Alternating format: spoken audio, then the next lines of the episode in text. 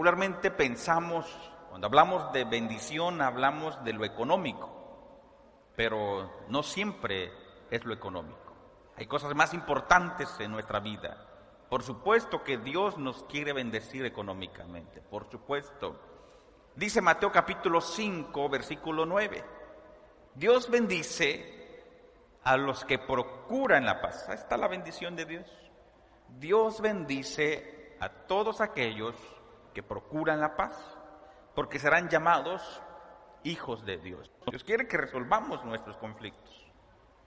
Pero también no nos deja ser completamente felices, porque podemos tener éxito en ciertas áreas, pero si no resolvemos este asunto en casa, nos va a mantener siempre en un conflicto. Podemos salir de vacaciones y decir, estamos en un buen lugar disfrutando, pero si no resolvemos ese conflicto con el esposo, con la esposa, con los hijos o con los hermanos, no somos completamente felices, porque llevamos esa carga. El primer paso es eso, dar nuestro primer paso de, de resolver los problemas. Pero muchas veces no queremos dar ese paso porque tenemos miedo. Miedo a, a ser descubiertos, a que lo que yo diga puede causar más problemas. Tenemos miedo a darle solución porque ¿qué tal si se sale de control? Comentábamos que los temores son de las cosas más viejas en la humanidad. Porque un día cuando Adán y Eva fallaron, Dios los buscó y la respuesta de Adán y la respuesta de Eva es que, dijo, tenemos miedo. Por eso me escondí. Y entonces Adán y Eva estaban descubiertos, estaban desnudos, porque le dices que estamos desnudos y nos da miedo. Y eso nos pasa a nosotros. Parece que cuando queremos hacer este paso nos sentimos descubiertos, nos sentimos desnudos. Como que eso es todo lo que yo tengo y esa es la mentira más grande del diablo. Pensar que eso es todo lo que nosotros somos. Por eso no queremos dar el paso porque pareciera que nos descubrimos, nos sentimos expuestos. Pero Dios quiere que las cosas cambien, que podamos dar ese paso. Decíamos también que el miedo e-, es tan difícil que nos cuesta hacerlo, pero que necesitamos ser llenos de Dios para superar el temor, porque la Biblia dice que el perfecto amor echa fuera el temor. Porque la Biblia dice que Dios nos ha dado un espíritu. Cuando somos llenos de Dios, nos da un espíritu de amor y dominio propio. Y decíamos, si uno de nuestros hijos está en peligro, si, uno de nuestros hijos está corriendo un peligro, ¿a poco no? Nosotros hacemos todo. Y, no importa el temor, porque queremos hacerlo y rompemos todo esquema. ¿Por qué lo hacemos? Porque el amor que sentimos por nuestros hijos nos hace hacer todo ese tipo de riesgos o, entrar a, esos límites, rebasar esos límites por rescatar a nuestros hijos. Así es que cuando nos encontramos en ciertos problemas familiares, de amistad, casa o una iglesia, y nos da miedo resolverlos, tenemos que pedirle a Dios que nos llene de su amor para poder enfrentarlos. Vamos a hablar el segundo paso. Y el segundo paso es, le pides sabiduría a Dios. Cuando decides que las cosas tienen que ser diferentes, te llenas de valor. Estás dispuesto a que hay que asumir consecuencias. A dar ese paso necesitamos sabiduría. ¿Sabe por qué necesitamos sabiduría? Nosotros somos personas inteligentes, podemos tener muchos logros, podemos alcanzar muchas cosas de éxito, podemos estudiar y lograr, trabajar y tener, pero no somos sabios, porque cometemos errores, las formas, las maneras como decimos o queremos solucionarlo, es falta de sabiduría. Esta semana estaba yo en contacto con alguien y me faltó el respeto. Yo le dije, creo que merezco respeto. Fue sarcástico, le dije, no necesito tu sarcasmo. Y su respuesta fue, es que soy un hombre no muchas veces sabio. No, no muchas veces. No eres sabio. ¿Eh? Necesitamos sabiduría. Santiago capítulo 1, versículo 1 dice, versículo 5 dice, si alguno de ustedes, si alguno de nosotros le falta sabiduría, observe, no hemos sido sabios, nos ha, nos ha faltado tacto, nos ha faltado la forma como decirlo. Entonces Santiago dice, alguno necesita sabiduría, pídasela a Dios. ¿Mm? No tiene por qué no pide. Pero si se la pide a Dios, dice, y Él se la dará. Dios es generoso y nos da todo, dice, con agrado. Si tú dices, Señor, no soy un, hombre sabio, no soy una, una mujer sabia, pero necesito tu sabiduría porque no sé cómo solucionar esto, la verdad, no sé cómo ahora enfrentar esto, o qué, respuesta dar a esto, o cuándo, o cómo, o en dónde. Pero dile a Dios, Señor, dame sabiduría para que llegue el momento y yo pueda hablar, para que llegue el momento y lo pueda decir bien, y para que cuando esté enfrente encuentre el, tiempo y el lugar. Esa es la sabiduría que Dios quiere. Nos hace falta sabiduría. Entonces uno tiene que, que decirse a uno mismo, ¿no? mí mismo, como dijera el filósofo. Necesito ayuda. muchas veces no nos gusta pedir ayuda. Es que si oigo es, nos cuesta pedir ayuda. Yo comentaba en la mañana que una vez, bueno, creo que dos veces me pasó, me reprobé cinco materias en la secundaria por una y reprobaba yo el año. Ay, Señor, y ahora ni el chapulín colorado me podía ayudar. Fui con mi boleta. Creo que llevábamos ocho o diez materias. Y con seis reprobados el año. Antes, no sé ahorita si, si todavía con cinco uno todavía sigue pasando, ¿no? Y entonces, ¿qué hago? Dije. Y sabe que la única solución era enfrentar el problema. Y mi problema no era mi mamá. pobre mi mamá, yo pude haberle llevado, mi, mi hijo hubiera llorado conmigo. No, mi problema era mi papá. Y me acuerdo que dije, pues, ni modos. Y le entregué mi boleta a mi papá, me acuerdo bien. Ya con eso era suficiente se quemaba Troya. Con, cuando mi papá fruncía, él se acabó todo. Pero pues había que darle solución, había que enfrentar, había que pedir ayuda. No nos gusta muchas veces pedir ayuda, porque cuando estamos molestos o cuando tenemos miedo, es muy complicado. Pero ya que se baja la adrenalina, entonces caemos en nuestra realidad y hay algo que hacer en la vida. Y usted tiene que decirle a Dios, Dios realmente necesito ayuda. Necesito cómo voy a enfrentar eso. Porque quizás no sabes, yo tampoco sé. Algunos de ustedes recurren a mí para que yo pueda decirles algo y la verdad ni sé. Y estoy llorando mientras usted me platica algo. Estoy, Señor Jesús, dime, baja del cielo y dime algo, ¿no? Porque estoy diciendo, Dios, dime, ¿no? Pero Dios es bueno. Y cuando menos me doy cuenta, me da las palabras. Yo digo, ah, soy bien bueno, ¿no? ¿Ah? He sido Dios. porque cada caso es distinto, cada problema es diferente y se necesita una respuesta diferente. Pida sabiduría a Dios. Dice la Biblia, Él la dará.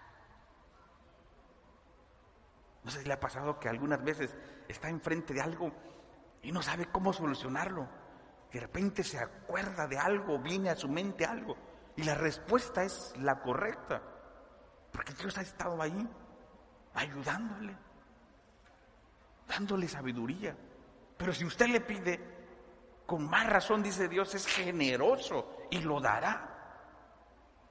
Ahora nos toca el tercer paso. Empiezo reconociendo mi culpa. La verdad que hay, siempre hay algo que confesar. Siempre hay algo que confesar. Siempre hay algo que decir que cometimos un error. Siempre hay algo que decir que nos equivocamos. Que las formas en cómo lo tratamos no solucionan nada. De decir que ha sido mi error. Y no poner más excusas. Porque si ponemos más excusas, no vamos a solucionar nada. Quizás hay culpa en otra persona, pero mucho también es nuestra culpa. Con, los papás o con los hermanos o con el esposo o con la esposa. Hay culpa en nosotros. Yo te quiero preguntar algo en esta tarde. ¿De qué estás lleno? ¿De qué estás lleno?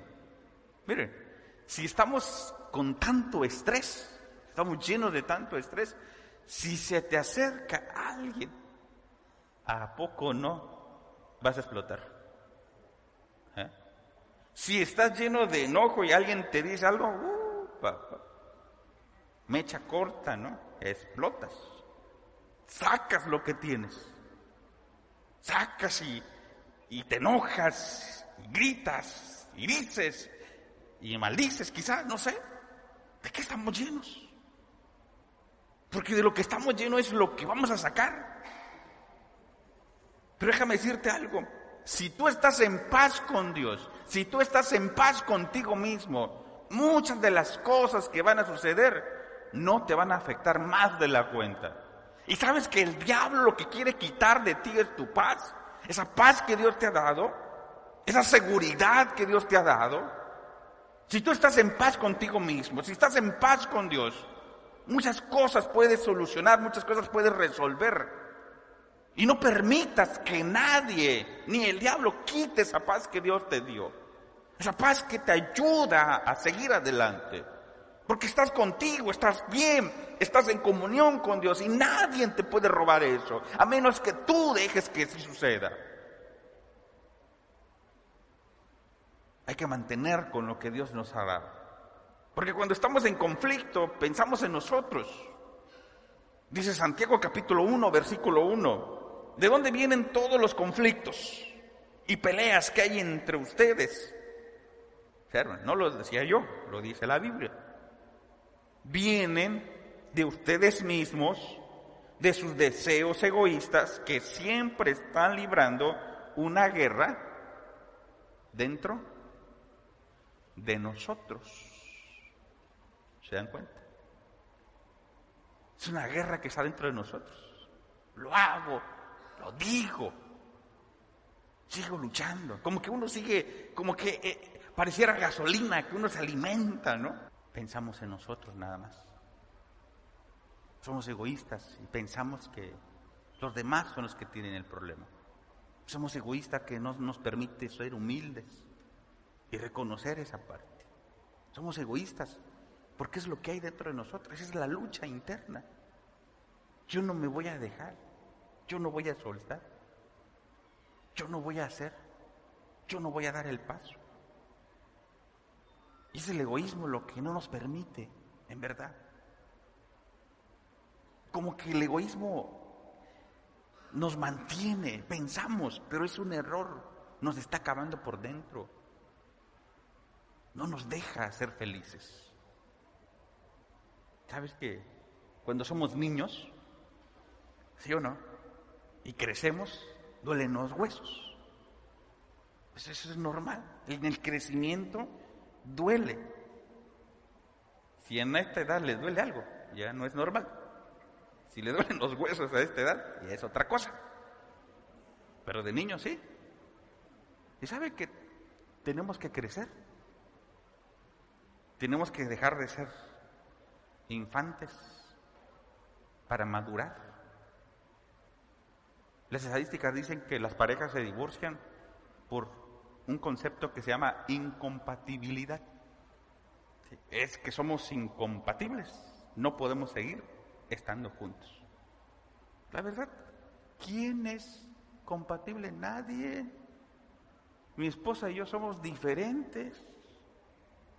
Alguien en la pareja es más tranquilo, alguien en la pareja es más efusivo, alguien en la pareja es más calmado, alguien en la pareja es con más vibra, no sé. Somos diferentes siempre. Pensamos diferentes. Yo no, tu esposo, dale el codazo, tú eres aquí el difícil, yo soy el tranquilo. No.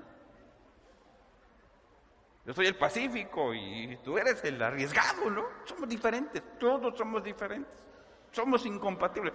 Y eso hace rico y grande nuestras relaciones. Porque aprendemos, porque nos damos la oportunidad de superar nuestros propios conflictos, nuestros propios problemas. Eso nos hace diferentes. Es más gratificante resolver un conflicto que terminar una relación. Mucho más gratificante. Que tenemos la capacidad de solucionar las cosas. Pero nuestro orgullo no nos permite. ¿Qué tenemos que hacer? Hacer un lado todo orgullo, hacer un lado todo aquello. Estamos luchando. Pero quiero darles una, una, este, una clave. Yo decía en la mañana, como dicen los predicadores hoy en día, famosos, algo poderoso. ¿No? Tienen otra frase, ¿no? Esto está tremendo, ¿no? Yo voy a decir, esto es, milagroso. Es algo que si lo hacemos, nos va a ayudar. Es una, algo que, además, si, si le pegaran aquí como algo cuando alguien va a llegar, ¿no? Algo así que es, que nos puede ayudar a resolver muchas cosas. Es una frase y es la siguiente. Perdón estaba pensando en mí. Es tan simple, pero poderoso,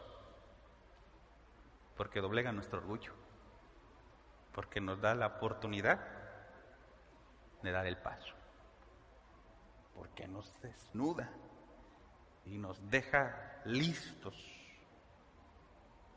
para seguir avanzando en la vida. Quiero terminar con lo siguiente.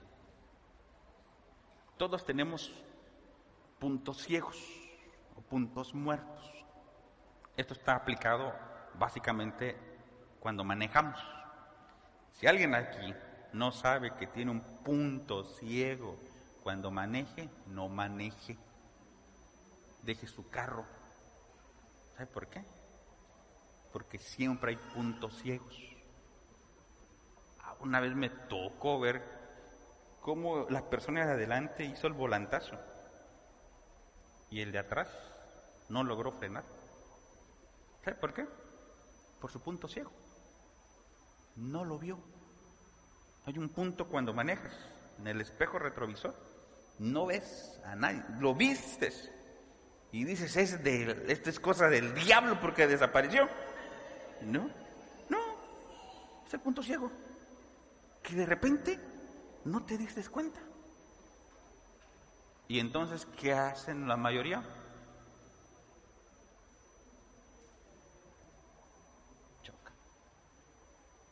Por los puntos ciegos. Nosotros tenemos puntos ciegos. Esas limitaciones, esas debilidades que no podemos ver nosotros pero que los demás sí ven. que los que están a tu alrededor sí ven. ¿Mm? Ah, mi esposa me dice, ¿te pareces a tu papá? No. Yo sí soy buena onda, ¿no? ¿No? Ella sí ve lo que yo no ve. Necesitamos que alguien nos diga, porque es la única manera. Y aunque pareciera que, ¿verdad? Sale como que una lumbre, ¿no? De, abajo hasta arriba. Tener la humildad de decir, sí, sí es verdad.